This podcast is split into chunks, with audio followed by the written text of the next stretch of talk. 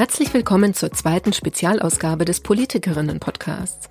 Mein Name ist Susanne Lang. Ich bin Journalistin und habe diesen unabhängigen Podcast gestartet, weil mich seit längerem die Frage beschäftigt, warum es uns Frauen so schwer fällt, unsere Interessen politisch zu vertreten und durchzusetzen.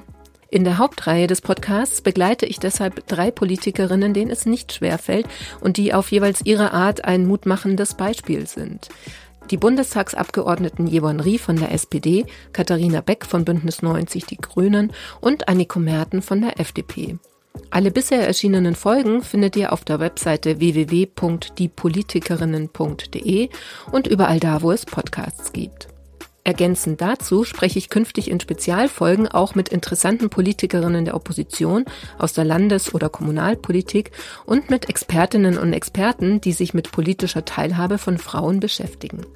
In dieser Folge freue ich mich ganz besonders auf eine Politologin, die einen bemerkenswerten Schritt gegangen ist.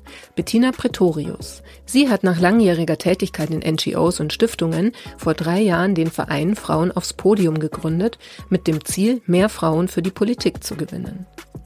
Wie sie das erreichen möchte und welche Erfahrungen sie bisher gemacht hat, verrät uns die 53-Jährige gleich im Gespräch. Hallo, Frau Pretorius. Hallo. Ja, freut mich sehr, dass Sie sich Zeit nehmen. Sie sind ja jetzt die erste Expertin in meinem Podcast. Sie haben einen Verein gegründet, Frauen aufs Podium. Können Sie vielleicht zu Beginn ein bisschen erzählen, was Sie dazu bewogen hat und was genau Ihr Ziel ist mit diesem Verein? Ich bin ja über 50 und äh, meine Generation ist damit aufgewachsen, dass es keine Unterschiede zwischen einer männlichen und weiblichen Karriere gibt. Also wir sind sehr privilegiert äh, gestartet mit dem Abitur, mit dem Studium, mit einem guten Abschluss, mit relativ leichten Einstieg ins Berufsleben. Und mich hat das Thema Feminismus beziehungsweise feministische Ansätze schon immer interessiert, schon in meiner Jugend.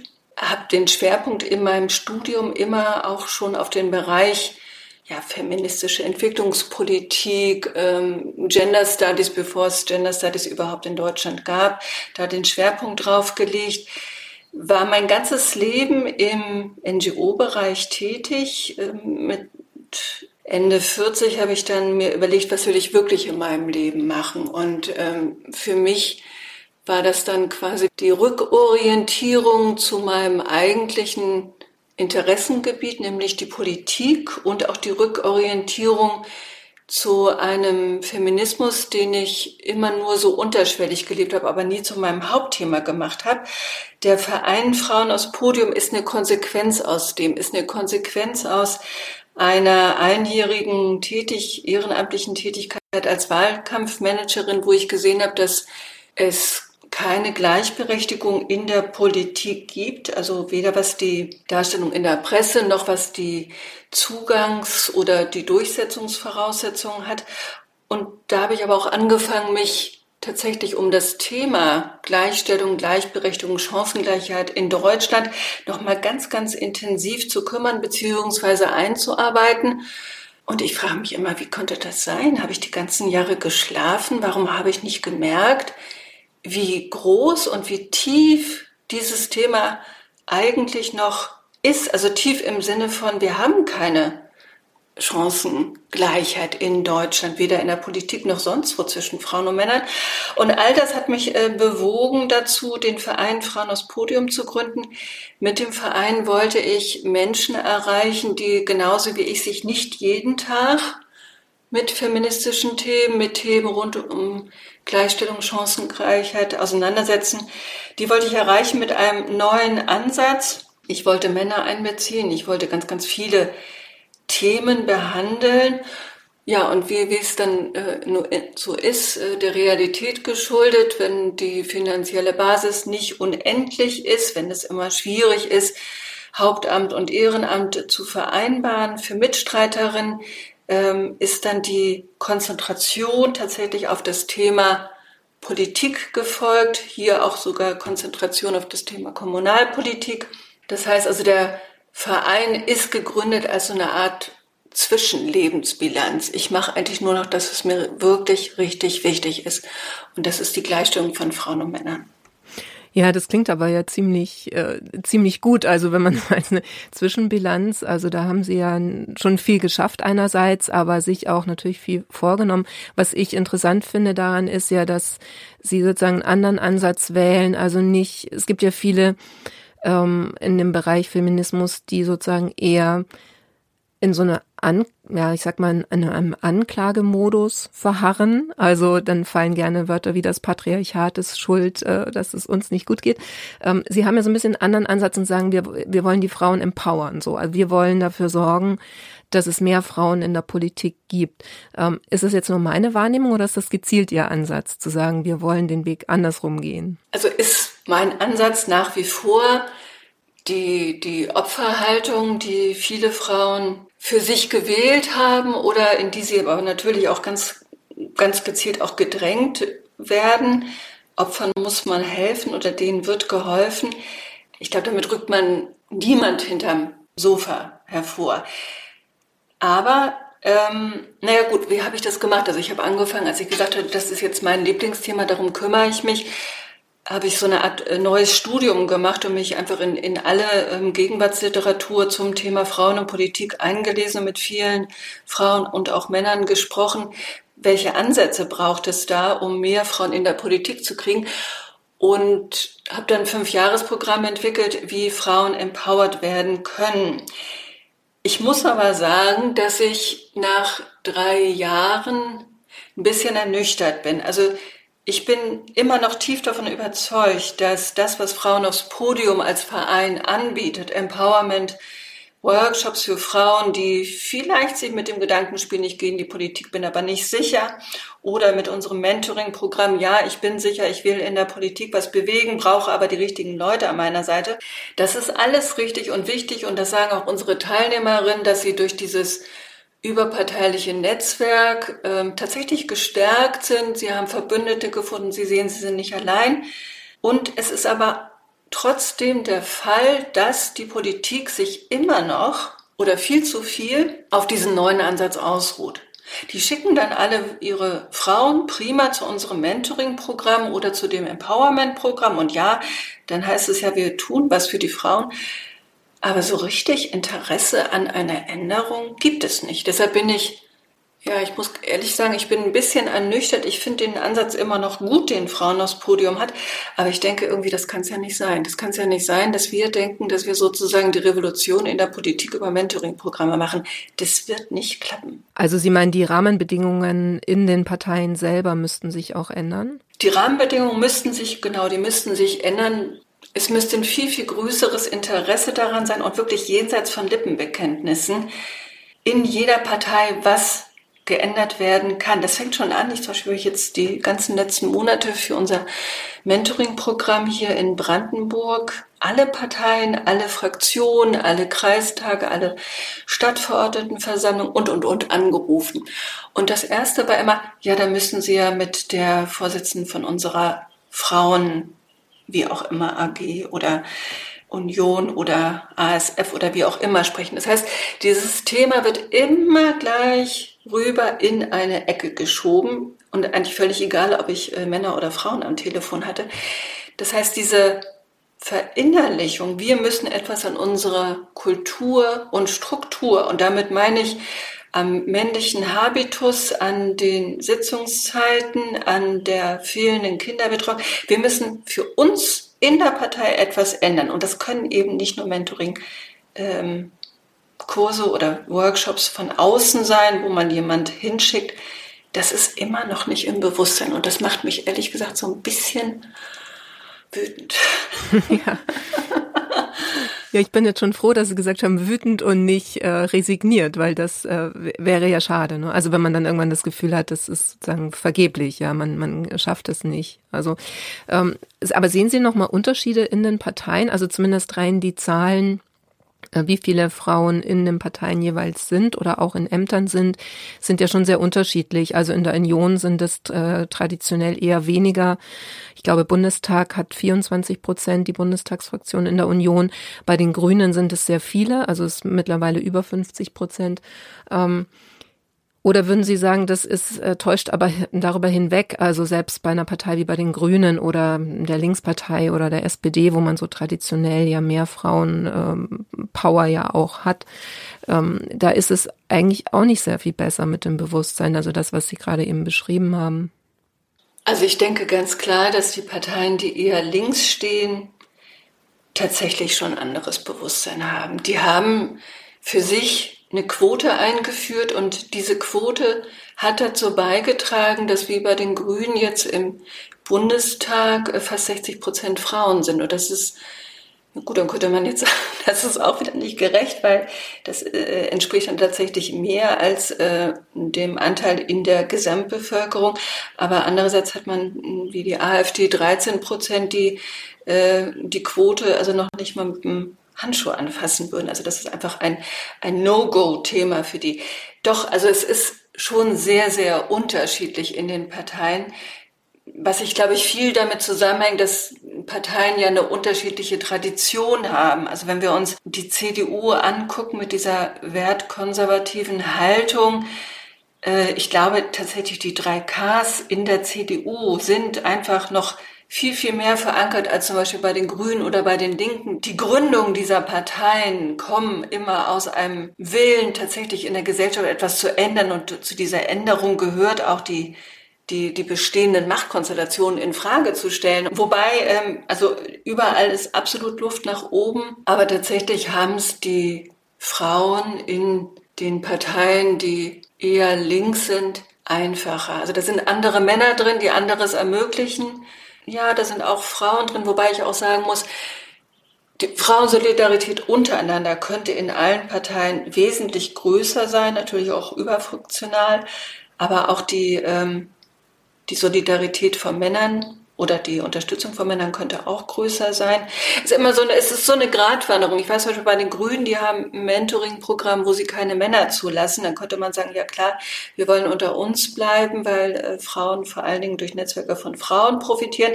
Und dann denke ich immer, nee, wir, wir, wir kriegen wir kriegen keine Gleichstellung in Deutschland hin, wenn wir nicht Männer genauso einbeziehen und auch in die Verantwortung nehmen. Ja, das war ein gutes Stichwort. Da hätte ich Sie gleich auch noch danach gefragt. Äh, Thema Frauensolidarität. Also wenn man sich jetzt diesen Aspekt kulturelle Veränderung oder Bewusstsein vorstellt ähm, und man sich den vielleicht auch als Frauen erkämpfen muss, dann wäre es ja total wichtig, dass man äh, in den Parteien, also die Frauen, die sich in den Parteien engagieren, dass die auch dafür sorgen, dass mehr Frauen nachkommen. Also, oder stelle ich mir das jetzt zu simpel vor, dass man es sozusagen ja so macht, wie es Männer jahrzehntelang gemacht haben. Also auch ähm, in eigenen Netzwerken dafür sorgen, dass die richtigen nachkommen, also die richtigen sozusagen aus der eigenen Perspektive. Ja, kann ich, also kann ich nur unterstützen.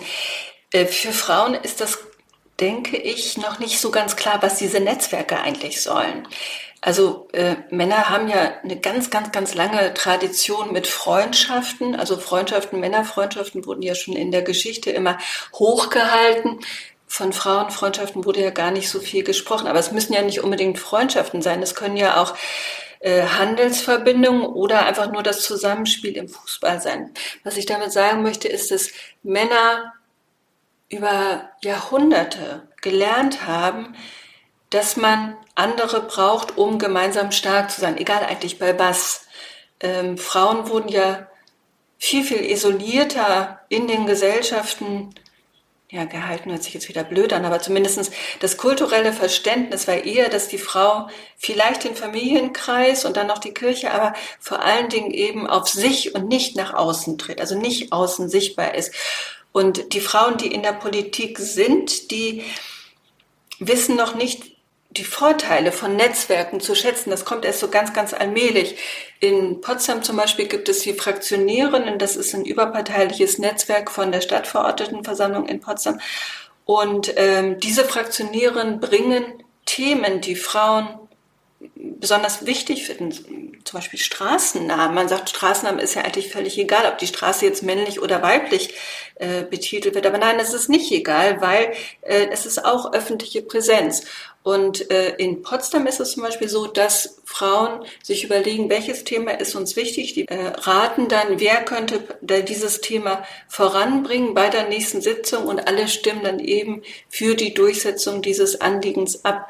Das Gleiche machen die Ratsdamen weiter in Brandenburg. Das heißt, ähm, der Vorteil für Frauennetzwerke, für überparteiliche Frauennetzwerke, der kann gar nicht genug betont werden, weil auch hier finden dann Gespräche statt, informelle Gespräche statt natürlich auch Gespräche statt, wen könnten wir bei der nächsten Wahl als Kandidatin nominieren, wer ist unsere Favoritin. Und ich glaube, daran äh, krankt es heutzutage, dass dieser dieser Wille zur Gemeinsamkeit noch nicht wirklich erkannt wird. Da mache ich niemanden Vorwurf, aber ich glaube, das müssen wir stärken, weil Netzwerke bedeutet Informationsaustausch, bedeutet, Rückhalt zu haben, bedeutet, Entscheidungen vorab zu besprechen, um sie dann auch durchzusetzen. Und sowas bräuchten wir, das haben wir ja zum Beispiel bei der Parteivorsitzenden der CDU gesehen, äh, was es wird, wenn es eben keine Solidarität unter Frauen gibt, die sich vorher schon überlegen, ob wir da eine geeignete Kandidatin haben oder nicht. Das fand ich gerade interessant. Äh, können Sie das nochmal ein bisschen genauer erklären, was Sie meinten bei der CDU-Vorsitzenden? Naja, es, es gab ja äh, drei Männer, die äh, für den Parteivorsitz äh, kandidiert haben und keine einzige Frau. Eine Frau hatte sich ja beworben, die wurde dann aber nicht zugelassen. Und ich denke, das hätte man schon wesentlich früher innerhalb der Frauenunion äh, sich überlegen können, wer könnte denn jetzt die CDU anführen. Und man hätte, oder Frau hätte da äh, wesentlich früher äh, länderübergreifend nach einer Kandidatin suchen können. Das war ja auch eine, eine Forderung äh, von der Jungen Union, zumindest von den Frauen in der Jungen Union, äh, dass wenigstens auch eine Frau als Kandidatin aufgestellt wird. Aber dazu ist es nicht gekommen. Ja, also es ist, ähm, es ist niemand ähm, bundesweit vorgeschlagen worden. Und ich glaube, dieses strategische Vorgehen, es wird wieder eine neue Vorsitzende, neuer Vorsitzender gesucht. Wir müssen uns rechtzeitig darum kümmern. Wir müssen das vorab jenseits irgendwelcher Parteitage uns zusammensetzen. Äh, wir müssen das klug und strategisch angehen, damit wir auch Männer ins Boot holen. Ich habe immer noch den Eindruck, dass das nicht ernst genommen wird. Dass Frauen frühzeitig sich zusammenschließen müssen, wenn eine Wahl, wenn eine Kandidatur ansteht, bei der auch eigene Forderungen durchgesetzt werden können. Ich habe hab irgendwie den Eindruck, das wird nicht ernst genug genommen, nicht in den Parteien. Das heißt, es ist keine Frage von Können. Also Frauen könnten das sehr wohl auch. Also es ist nicht so, dass sie das lernen müssten, sondern es ist äh, sozusagen eine falsche Einschätzung der Bedeutung des Netzwerkens. Ja, genau, mhm. genau. Ja, auf jeden Fall. Wie kann man das ändern? Also, frage ich mich gerade. Also gut, vielleicht indem Sie zum Beispiel das immer wieder den Frauen auch sagen, aber also gibt es noch andere Möglichkeiten? Naja, es gibt ja zehntausende Studien. Die ähm, EAF hat ja zum Beispiel ja gerade eine unglaublich interessante Studie zum Thema Sexismus oder äh, Kultur in den Parteien rausgebracht. Es gibt tausende andere Studien, warum Frauen nicht äh, in den Parteien vorankommen. Und ich schlage da tatsächlich eine weitere Studie vor und die würde jetzt sagen, welchen Vorteil haben überparteiliche Frauenbündnisse? Also warum ist es gut, sich überparteilich zusammenzuschließen, um, um äh, Kandidaturen oder auch Gesetze oder sonst äh, irgendwas, was äh, den politischen Alltag betrifft, durchzusetzen? Also meine Empfehlung wäre, das haben wir jetzt zum Beispiel gerade für das Land Brandenburg gemacht, eine Studie zu machen in Deutschland, welche überparteilichen Netzwerke gibt es, wofür ist es gut, gerne auch mal ins europäische Ausland oder noch weiter zu gucken, wie hat das den Frauen geholfen, ihre Forderungen durchzusetzen? Und vor allen Dingen, wie können wir das hier in Deutschland stärken. In Österreich gibt es einmal im Jahr einen Kongress, wo alle Frauenorganisationen zusammen eingeladen werden, um zu netzwerken, weil die Notwendigkeit, dass man sich kennt, dass man zusammen arbeitet, äh, gefördert werden muss. Viele, viele Frauenorganisationen arbeiten ja für sich gut. Es gibt die Berliner Erklärung, wo einige Frauennetzwerke unterzeichnet haben, aber das ist einfach nicht, nicht groß genug für den Zusammenschluss auch auf politischer Ebene oder eben nicht fokussiert auf die politische Ebene. Und ich glaube, man müsste da richtig tief einsteigen, um dann ja wie so eine Art Agenda, Checkliste eins bis zehn Punkte. Deswegen ist es wichtig, so könnt ihr das machen. Diese Unterstützung braucht ihr, holt sie euch. Die Vorteile habt ihr. Mhm. Ähm, habe gerade überlegt, ich glaube, ich spreche es kurz an, weil man so nett die Vögel gehört hat im Hintergrund bei Ihnen. Also Sie sind im Homeoffice, ja, in, in Brandenburg. Mhm, ist richtig. Deshalb hört man die Natur im Hintergrund. Ähm, genau, meine Frage jetzt anschließend an das, was Sie eben gesagt haben, ähm, wäre jetzt, hat sich da denn schon auch was verbessert? Aber, also Sie haben gesagt, Sie sind so ein bisschen ernüchtert jetzt in den drei Jahren, wo Sie den Verein gemacht haben. Gibt es auch etwas, wo Sie sagen, da gab es aber Fortschritte? Oder also jetzt vielleicht gar nicht mal nur in den letzten drei Jahren, aber wenn man vielleicht mal so zehn Jahre zurückgeht oder so. Das Thema Frauen in der Politik ist äh, gesellschaftsfähig. So. Das, äh, das war es sicherlich auch vor zehn Jahren, aber ähm, das wird jetzt niemand mehr in Frage stellen, dass wir Frauen in der Politik brauchen und dass die, dass es einfach völlig normal geworden ist. Oder Themen wie, wie jetzt gerade diese äh, Diskussion in den sozialen Netzwerken war über feministische Außenpolitik. Ein Begriff, der hätte vor zehn Jahren niemanden was gesagt, wirklich niemanden. Ähm, ich erinnere mich, ich war in den 90ern bei einer Frauenrechtsorganisation in Washington, DC. Und damals war das Thema Vergewaltigung im Krieg ein Thema, was hier in Deutschland kaum irgendjemand ja, angesprochen hat. Das war einfach unbekannt. Und also gerade diese Themen, die vor allen Dingen Frauen betreffen in der Politik, ähm, Teilzeitfalle, Altersarmut bei Frauen bis hin zu Feminiziden. Das sind alles Themen, die mehr berücksichtigt werden, überhaupt die gesamte Diskussion. Also es ist legitim und gewollt und notwendig und es wird auch viel darüber geschrieben in den Medien. Also einfach Frauen in der Politik ist angekommen und das ist großartig und es kommt immer mehr an und die jungen Frauen fordern immer mehr und das ist einfach richtig großartig. Ich, was ich mir nur jetzt wünsche, ist wirklich, dass es ernster genommen wird. Also wir haben ja mit der ähm, Stiftung für Gleichstellung, die in der letzten Regierung beschlossen wurde und die jetzt auch ja auch seit äh, äh, Mitte letzten Jahres existiert und jetzt so langsam aufgebaut wird. Wir haben jetzt ja schon eine staatliche Institution, die ich auch schon lange gefordert habe, die sich wirklich mit dem Thema Gleichstellung beschäftigt.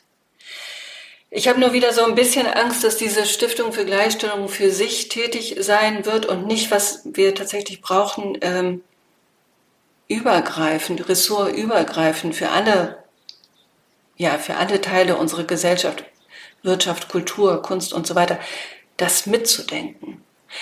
Also die Politik ist weiblicher geworden, es gibt mehr Frauen in der Politik, unsere Forderungen sind präsenter, sie werden aufgenommen, sie werden nicht mehr verlacht, das ist alles super.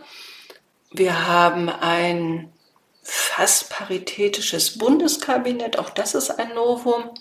Aber naja, wie es halt so ist, auf der kommunalen Ebene, dort eben, wo Politik anfängt, wo, wo es die Basis gibt, das hat sich noch nicht so furchtbar gut entwickelt.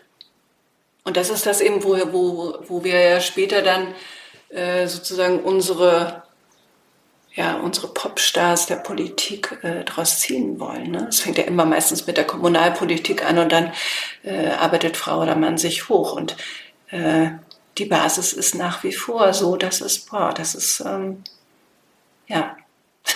Also da ist auf jeden Fall äh, sehr, sehr, sehr viel zu tun und ich wünschte, die Lippenbekenntnisse würden mit praktischen Gesetzen, mit praktischen ähm, Wegen nicht nur Lippenbekenntnisse bleiben, sondern ich, ich wünsche, die Praxis wäre näher dran. Ähm, was hindert denn Frauen dann, sich kommunalpolitisch zu betätigen? Weil ich würde jetzt mal denken, dass das eigentlich ja noch äh, die kleinste Hürde ist, weil es ist sozusagen in meiner Umgebung. Ich ähm, sehe so konkret, wofür ich mich engagieren kann. Also es hat sehr viel mit meinem eigenen Leben zu tun. Was hält Frauen dann ab, schon diesen Einstieg zu wählen? Also Sie, Sie, Sie wissen das, Sie sind sozusagen Profi als Journalistin, glaube ich, und Sie haben sich ja mit ganz, ganz vielen Politikerinnen auch unterhalten. Für viele Frauen ist das aber, glaube ich, immer noch nicht klar. Es ist nicht klar, dass ich in der Kommunalpolitik darüber bestimmen kann, äh, wird die Kita renoviert oder wird das Geld in einen neuen Fußballplatz investiert?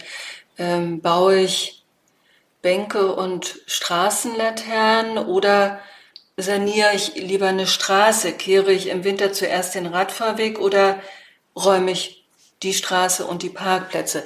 Das heißt, für viele Frauen ist nicht klar, dass ähm, Kommunalpolitik eigentlich das ist, was sie jeden Tag machen, sich nämlich für die Belange ihrer Familie einsetzen im Elternbeirat, im Kita-Beirat, äh, im Kirchenbeirat und, und, und. So, also das heißt, die, diese Nähe äh, ist oder diese, diese Wichtigkeit für das eigene Umfeld ist erstmal nicht klar. Das wäre der Einstieg, dass man, dass äh, Frauen sich einfach bewusster werden. Ich kann jetzt in wirklichen Hebel für mich auswählen, indem ich eben nicht im Kita-Beirat bleibe, sondern mich irgendeiner Partei oder auch Freien Wählerverband anschließe und versuche dort Kommunalpolitik in meiner Gemeinde zu machen. Das wäre der erste Schritt. Das weitere ist, Kommunalpolitik ist ehrenamtlich. Ehrenamt ist mit Zeit und Geld verbunden. Also entweder ich habe ganz viel Geld und kann mir die Zeit freischaufeln, indem ich zum Beispiel sehr gut verdiene und meine Arbeitszeit verkürze. Oder eben ich kann mir zeitliche Freiräume schaffen, weil ich keine Verpflichtungen habe. Jetzt haben wir die Situation, ich glaube, der Gender Pay Gap ist in Deutschland immer noch bei 19 Prozent. Das heißt, Frauen verdienen im Durchschnitt 19 Prozent weniger als Männer. Einerseits haben aber andererseits die Hauptlasten der Care-Arbeit, also Pflegearbeit, ähm, Familienarbeit und so weiter zu tragen. Das heißt, für das Engagement in der Kommunalpolitik haben Frauen einfach weniger zeitliche Ressourcen und weniger Geldressourcen, aus denen sie dann Zeit schöpfen könnten. Also die Möglichkeit von Frauen, Politik zu machen, ist geringer als die von Männern. Man könnte das ändern. Man könnte zum Beispiel sagen, wir haben Sitzungszeiten, die nicht nur einen genauen Anfangstermin haben, sondern wo auch die Endtermine eingehalten werden und danach finden dann eben keine Abstimmungen mehr statt. Man könnte das ändern, indem man sicherstellen würde, indem es in den politischen Ausschüssen, den Gremien, den Sitzungen dass es da ganz selbstverständlich Kinderbetreuung gibt. Oder man könnte auf kommunaler Ebene zum Beispiel auch die Abrechnungen von Ausgaben für Pflegearbeiten wesentlich vereinfachen, indem sie leichter anerkannt werden und indem eben die Bürokratie der Rückerstattung ähm, ja so gut wie abgeschafft wird. Momentan ist es so, dass die Sitzungsgelder, die dann gezahlt werden, meistens eben für Babysitting drauf geht. Oder es könnte zum Beispiel einen Transportshuttle gerade auf dem Land geben, dass ich dann zum Beispiel meinen Kreistag, meine Stadtverordnetenversammlung auch erreiche. Wie wir alle wissen, ist der öffentliche Nahverkehr auf dem Land eher unterirdisch entwickelt. Und wenn das Geld nicht so reichlich ist, gibt es vielleicht nur ein Familienauto. Dieses Familienauto hat typischerweise der Mann. Wie soll dann die Frau zu den Sitzungen kommen? Also es gibt wirklich viele Hürden, gerade auf kommunaler Ebene, die man in Angriff nehmen könnte. Auch hier hat Frauen aufs Podium gerade ein Gutachten für Brandenburg erstellt, wo wir verschiedene Maßnahmen vorschlagen. Und dieses Gutachten, das muss keineswegs nur für Brandenburg gelten. Das äh, könnte man sich auch deutschlandweit zu Gemüte führen. Mhm. Ich möchte mal einmal von der Kommunalpolitik in die Bundespolitik springen, aus aktuellem Anlass, aber es passt äh, trotzdem jetzt thematisch, glaube ich, ganz gut. Also gestern ist ja Anne Spiegel, die Bundesfamilienministerin, dann zurückgetreten ähm, und hat aber am Sonntagabend ja noch eine sehr, ja, wahrscheinlich dann doch legendäre, so wird auf jeden Fall in Erinnerung bleiben, so ein Statement, Pressekonferenz abgehalten. Ähm, Nee, es war keine Konferenz, war einfach ein Statement, ähm, wo sie ja sozusagen die Familie ins Spiel gebracht hat, ihre eigene und äh, so äh, quasi politische Fehler auch ein bisschen gerechtfertigt hat mit der Überforderung. Also sprich, Ämter zu vereinbaren, die ähm, sie hat vier Kinder, einen, äh, wie sich dann jetzt rausstellte, kranken Mann. Ähm, also wir können gerne einerseits auch speziell über den Fall Anne Spiegel dann gleich nochmal sprechen, aber äh, vielleicht erstmal allgemeiner. Also inwieweit ist das auch ein Thema, dass Frauen sozusagen sich ähm, ja nicht nur vielleicht schneller überfordert fühlen, sondern sagen, dass auch ein Problem ist, in die Politik zu gehen und richtig auszutarieren, womit überfordere ich mich? Wie setze ich sozusagen Prioritäten? Bei mir scheint es manchmal so, dass Frauen dann tatsächlich dazu neigen, alles, was sie ja anpacken, muss, muss dann perfekt angepackt werden. Und ähm, das hält dann ja im Endeffekt vielleicht auch wieder davon ab, dass man sich überhaupt engagiert. Solange wir die Aufteilung der Care-Arbeit nicht ändern, ja, klar. Also es ist für Frauen heute völlig normal, dass ich oder dass man berufstätig ist und aber auch Kinder hat und äh, dann gibt es vielleicht noch die Eltern, um die man sich kümmern muss. Und das ist, ist ja alles auf den, auf den Schultern von Frauen. Also das, das ist ja nach wie vor in unserer Gesellschaft so. Und Politik ist ja nicht anders als die Gesellschaft. Auch ich bin mir hundertprozentig sicher, dass auch Männer sich überlastet fühlen durch die ganzen Ämter, durch die verschiedenen Ausschüsse, wo sie sitzen, durch die super langen Arbeitszeiten, durch die Arbeitszeiten auch am Abend, aber da gibt es halt jemand, die ihnen den Rücken frei hält. Und das haben Frauen wesentlich weniger. Und genauso wie Annalena Baerbock ist eigentlich auch Anne Spiegel ein tolles, also wirklich ein Vorbild für uns gewesen. Annalena Baerbock ist es ja zum Glück immer noch. Die zeigt, dass auch junge Frauen mit Kindern in die Politik gehen. Und ja, man muss sagen, da funktioniert es aber ähm, eigentlich genauso wie bei den Männern eben, dass es eine Person gibt, die den Rücken frei hält. Und wenn diese Person dann ausfällt, so wie ihr Mann, beziehungsweise wenn äh, dringende Zeit der Familie einfach gefragt ist, das hat unsere Politik nicht vorgesehen. Und das ist, was ich vorhin meinte. Die politische Kultur ist immer noch so, dass es eine Präsenzkultur ist, dass man überall anwesend sein muss. Es gibt keine Elternzeit für Politiker. Jede Politikerin kann natürlich ihre Arbeit äh, selbst einteilen und selbst entscheiden, ob ich äh, nach der Geburt eines Kindes zu Hause bleibe oder weniger arbeite oder nicht. Aber wenn dann eine Abstimmung ist, dann wird ihnen zur Last gelegt, äh, du bist nicht da. Also ich bin mir sicher, dass so wie Politik heute gemacht wird, eigentlich nicht den, den äh, weiblichen Biografien entgegenkommt, beziehungsweise solange die Gesellschaft immer noch denkt, dass Frauen alles wuppen können und wir müssen nichts ändern, sie haben einfach nur noch eine weitere Rolle, solange ist es schwer für Frauen Politik zu machen. Also was ich mich gefragt habe, ist halt, oder ich fand schade, dass sozusagen diese offensichtlich selbst bei den Grünen es nicht so möglich ist, so Überlastungsphasen irgendwie zu kompensieren, ja. Also ich denke mir, das Ideal ist ja nicht, dass eine vierfache Mutter mit jemandem, der ihr eben nicht immer den Rücken 100 Prozent frei halten kann, es sich nicht trotzdem organisieren kann oder trotzdem ein Umfeld äh, geschaffen wird, dass es dann eben möglich ist, dass es trotzdem funktioniert. Für, ja, ich meine, man könnte jetzt sagen, wenn ich irgendwie 17.000 Euro äh, Gehalt im Monat kriege, sollte es mir möglich sein, dass ich, keine Ahnung, Haushaltshilfe, Babysitting und so weiter, alles äh, mir schon durchaus organisieren kann. Das ist ja äh, auch richtig viel Geld. Ähm, aber trotzdem ist es ungerecht. Es ist einfach trotzdem ungerecht, weil wenn Männer vier Kinder haben, dann ich kann es nicht anders sagen, dann haben sie meistens eine Frau zu Hause, die dafür sorgt, dass sie eben unbeeinflusst Politik machen können. Aber das gesamte System ist im Moment, das, was wir im Moment haben, unser Wirtschafts- und Gesellschaftssystem, ist im Moment darauf ausgerichtet, dass es immer eine Person im Hintergrund gibt, die unentgeltlich arbeitet. Und Frauen versuchen sich in diesem System zurechtzufinden und sie stolpern aber eher dann über die Gegebenheiten. Es gibt keine Ganztagsschulen, wenig Ganztagskitas, wie gesagt, schlecht bezahlte Arbeitsplätze und so weiter. Ähm, äh, zu wenig Pflegekräfte, eben weil schlecht bezahlt zum Beispiel, weil wenig anerkannt. Äh, Frauen stolpern viel, viel mehr über die Strukturen, die in unserer Gesellschaft aufgebaut sind. Und deshalb stolpern auch Politikerinnen mehr.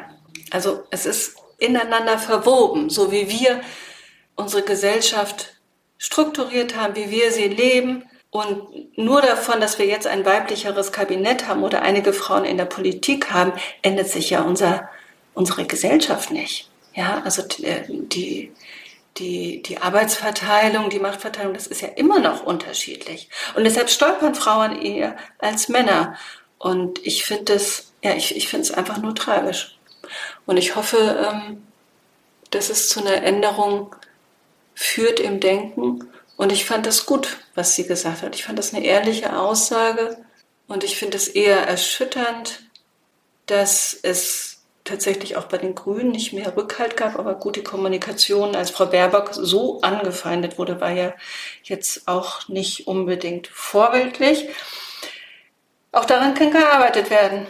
Ja, aber das ist wieder, was ich vorhin sagte. Es wird einfach nicht genug ernst genommen. Wo müssen wir Frauen stärken? Was gehört dazu auch innerhalb der Partei, damit unsere Frauen bestehen können und auch da bleiben und auch dorthin kommen, wo wir sie gerne sehen würden?